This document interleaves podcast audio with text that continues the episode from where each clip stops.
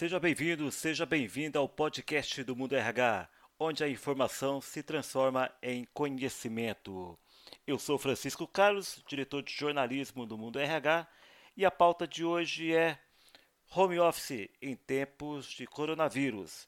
E o nosso convidado é o Luiz Banhara, diretor-geral da Citrix Brasil. Banhara, neste cenário de medo e apreensão, como a Citrix analisa o momento em que o home office se tornou uma alternativa ah, para que as empresas que as empresas estão buscando para garantir a produtividade e evitar o aumento da disseminação da Covid entre os seus colaboradores? oportunidade de bater um papo com vocês é, e com os ouvintes do Mundo RH. Ah, na verdade, cresceu bastante as chamadas para a gente, que, porque as pessoas estão tentando criar algum tipo de plano de continuidade de negócios.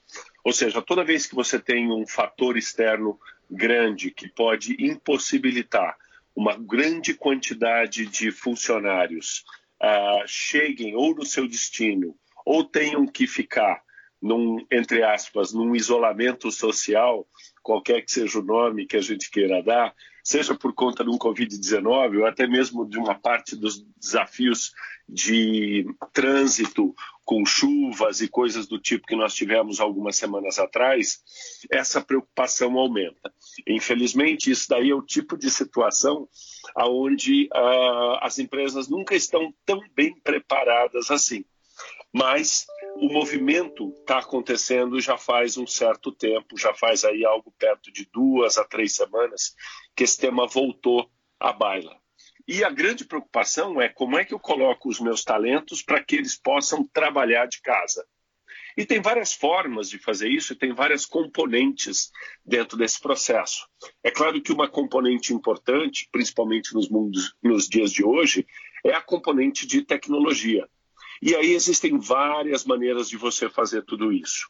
As empresas estão indo desde o uh, rápido e aproximado, vamos dizer assim, ou daquilo que é o que nós chamamos de good enough, alguma coisa que sirva para tampar um buraco, até um trabalho um pouco mais profundo, um pouco mais cuidadoso.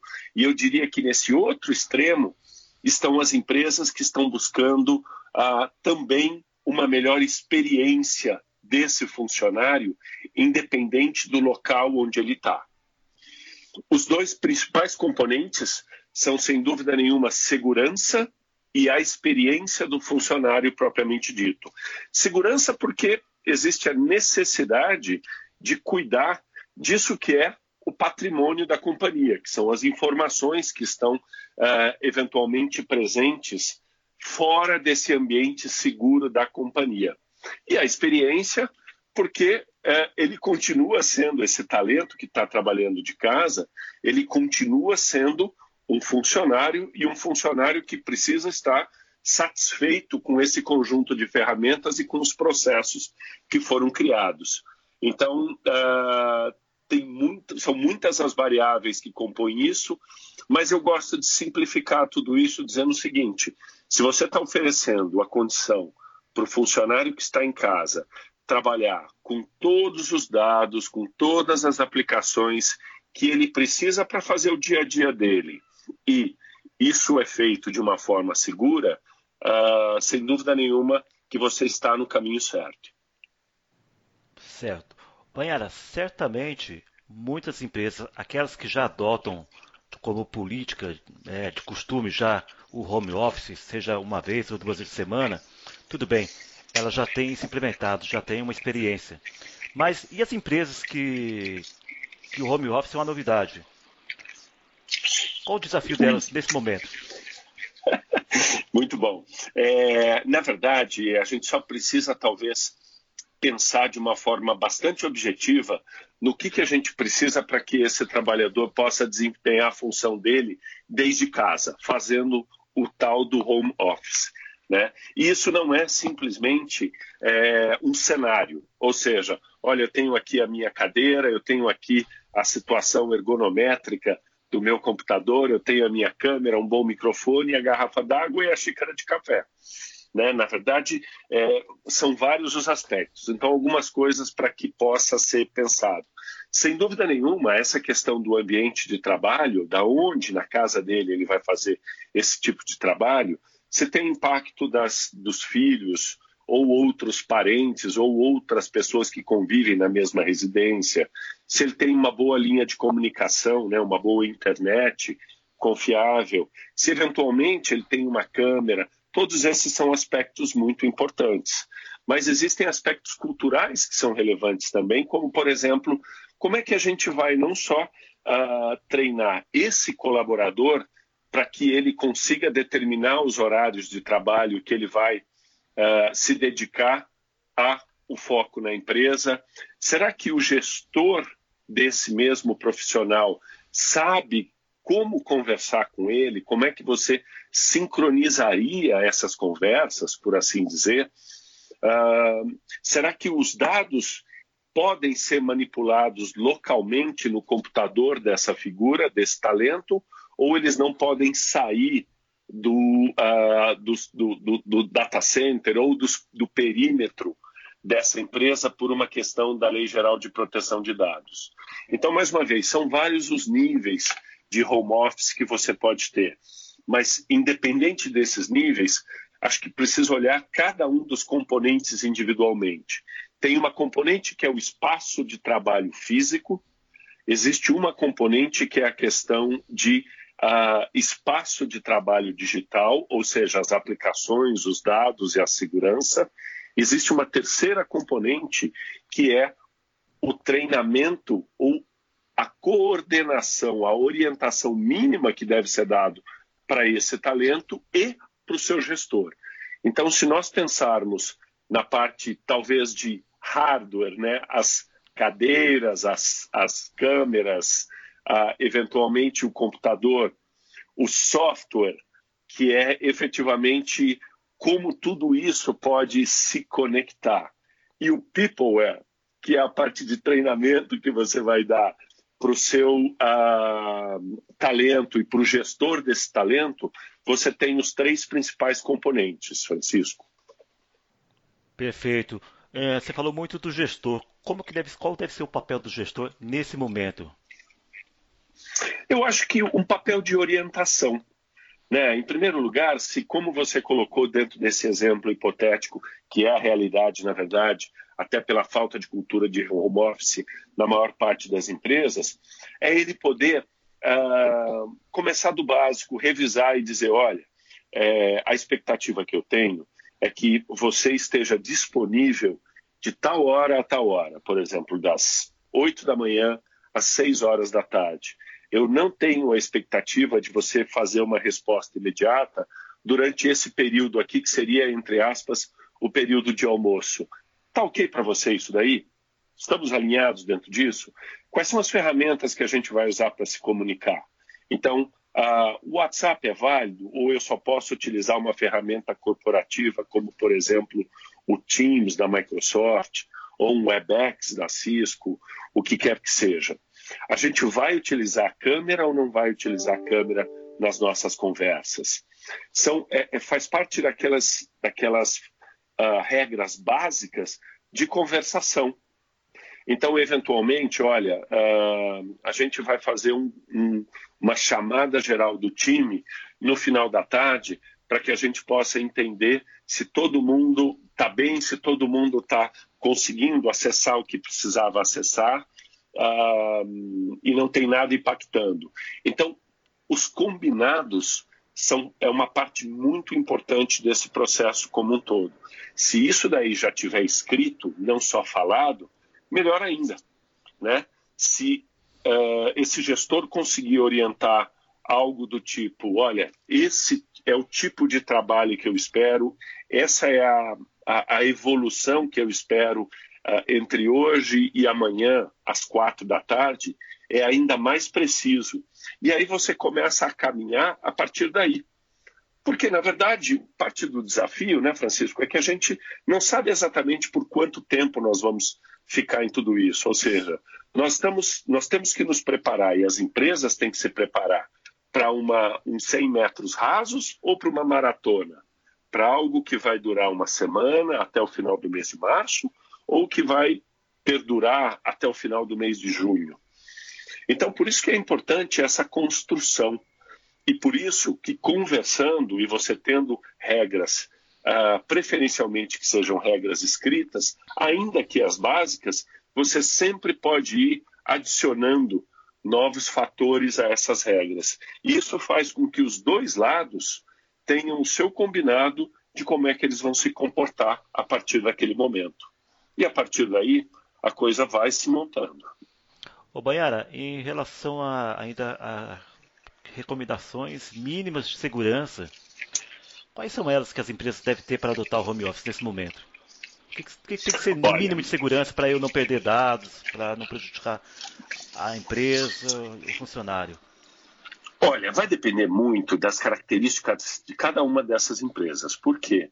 Porque muitas vezes é, as pessoas fazem uma. Talvez o, o, o processo mais básico seja uma conexão entre esse funcionário que está remoto e o seu computador e a empresa através de uma conexão chamada de VPN. Não quero entrar nos aspectos técnicos disso, mas o VPN nada mais é do que um, uma linha de comunicação que é criada de forma dedicada dentro da internet Uh, e que ela tem todos os aspectos de segurança, como criptografia e, e, e, várias outras preocupações que nós temos no dia de hoje. Qual é o detalhe? No momento em que você acessa tudo isso, você ganha acesso a essa dita, entre aspas, VPN, você tem uma, uma. Você acaba de entrar dentro da rede corporativa. E aí, isso acontece para o bem e para o mal. Ou seja, para o bem, porque você tem acesso a grande parte dos seus dados. Para o mal, significa que você uh, pode ter aberto um grande portal no meio da Praça da Sé. Ou seja, tudo aquilo que tiver de insegurança no meio da Praça da Sé, usando isso daí como sendo é, é, só uma, uma imagem figurativa, vai entrar dentro da sua empresa também. Então, é, é, é o departamento de TI que normalmente regula como isso deve acontecer. Né? Ah, particularmente quando a gente está falando de tecnologia, um dos ambientes, quanto mais transparente tudo isso for para o funcionário e quanto mais seguro isso for para a companhia, melhor é o equilíbrio dessa relação. Então, hoje, VPN é aquilo que tem de mais básico e, e, e, vamos dizer assim, menos eficaz dentro desse processo todo, porque isso não leva em consideração a experiência do funcionário. Né? Um movimento onde você tem um acesso remoto seguro, um ambiente que é chamado de virtualizado, ele consegue entregar um ambiente muito mais seguro e com muito mais flexibilidade para esse uh, funcionário. Isso significa que tudo aquilo que ele precisar ter à mão, ele vai ter. E a tecnologia já está disponível para isso. Boiara, é, passado esse momento terrível né, que todos nós e o mundo está passando, é, é verdade. quais lição, lições serão deixadas às empresas em relação ao, ao, à prática de home office? Francisco, essa pergunta é excelente. Eu acredito que, na verdade, esse, um processo como esse é um grande catalisador para o mundo de home office. Não só para o mundo de home office, mas eu diria vai reposicionar as relações entre os indivíduos. Por que eu digo isso? Porque hoje, particularmente para nós latinos, ainda existe uma, uma preferência pelo contato direto né, pelo contato de, de apertar a mão, de olhar no olho. E isso, em outras regiões, né, só para pegar alguém que está perto da gente aqui, os Estados Unidos, eles já trabalham tudo isso de uma outra forma, com uma outra relação. O que, que eu estou querendo dizer? Que tem tanta importância um contato online ou virtual como um contato físico, olho no olho. E aqui no Brasil a gente não percebe isso ainda. A gente percebe a preferência pelo contato físico. Eu acho que depois dessa, a, a, o, o mundo pós Covid-19, ele vai nivelar melhor esse ambiente todo. As pessoas vão aceitar uma reunião online de uma forma muito mais tranquila e ela vai ser igualmente valorizada. E assim também vai acontecer com o mundo do home office. Então a palavra para mim é um catalisador. Infelizmente, pelo que está se apontando, uh, pelas notícias que nós temos dos outros países, isso não é alguma coisa que vai durar um ou dois dias. Então, as empresas que começaram num primeiro momento com, entre aspas, um tapa-buraco nesse processo, já estão nesse momento, três semanas depois do início dessa evolução mais presente aqui no Brasil, pensando em algo mais de médio prazo. Como é que isso se sustenta? Como é que essa solução que a gente deu se sustenta no médio prazo? Se isso se mantiver, só naquele exemplo que eu coloquei, até o final de junho, por exemplo. E isso vai permitir que a cultura se sedimente. Por isso é que eu digo que ah, os desafios ficarão mais expostos, as preocupações com as regras escritas, não só as faladas, elas vão acontecer de uma outra forma, e com isso todas as empresas vão olhar para esse ambiente como sendo, puxa, a gente imaginou que isso nunca fosse acontecer. Melhor eu eu, eu pensar numa solução mais de médio e longo prazo. Então, eu acho que o mercado ganha. Ainda bem que nós já temos a reforma trabalhista, que foi aprovada aí no final de 2018, e que dá o conforto uh, jurídico para que tudo isso aconteça.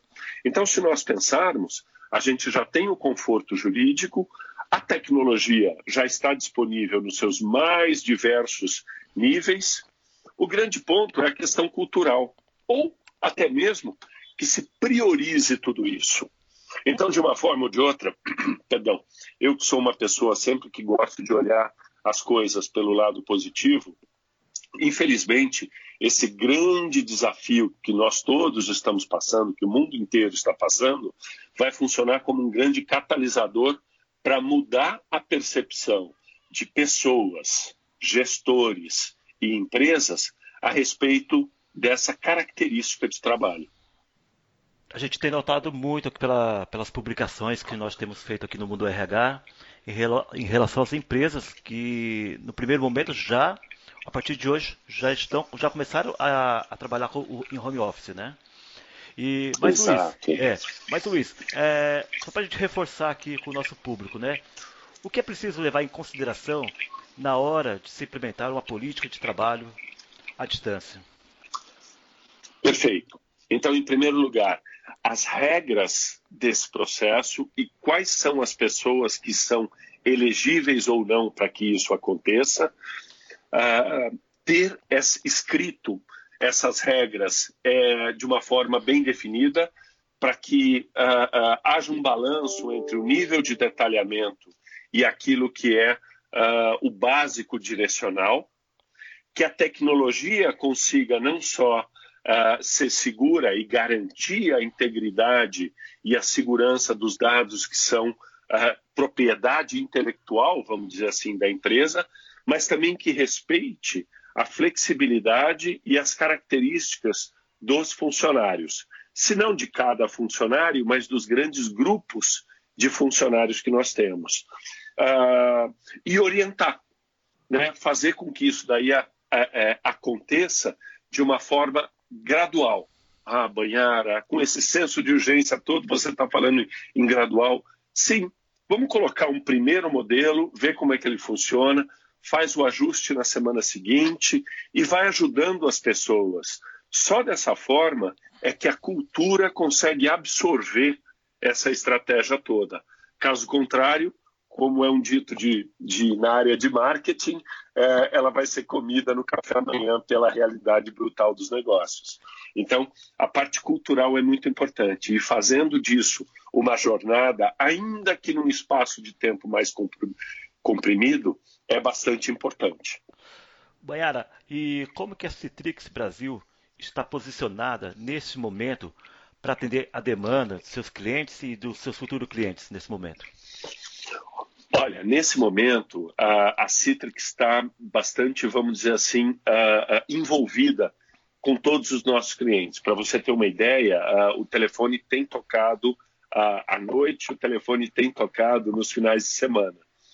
E é papel nosso, como nós, nós somos uma empresa que está nesse, particularmente nesse mercado de home office e que já evoluiu nesse mundo, e nós chamamos de espaço de trabalho digital seguro, há cerca de 30 anos, a gente já experimentou várias modalidades, a gente tem uma tecnologia que é bastante abrangente e, e, a gente tem também uma penetração num grupo de, de clientes e de empresas bem grande aqui no Brasil. Então, esse trabalho tem sido incansável no sentido de ajudar os nossos clientes para que eles estejam olhando para todas as dimensões nesse plano de continuidade de negócios, do qual o home office e o trabalho remoto é uma das grandes componentes. Eu conversei aqui com Luiz Banhara, ele é diretor-geral da Citrix Brasil. Banhara, muito obrigado pela sua participação. Espero que a gente possa se encontrar, fazer um outro podcast no outro momento para falar sobre outras questões relacionadas à segurança em home office e, e o trabalho que vocês realizam com as empresas. Eu que agradeço, Francisco. Obrigado a você, obrigado ao Mundo RH, obrigado aos ouvintes aqui. Nós estamos à disposição de vocês. Um abraço. Um abraço.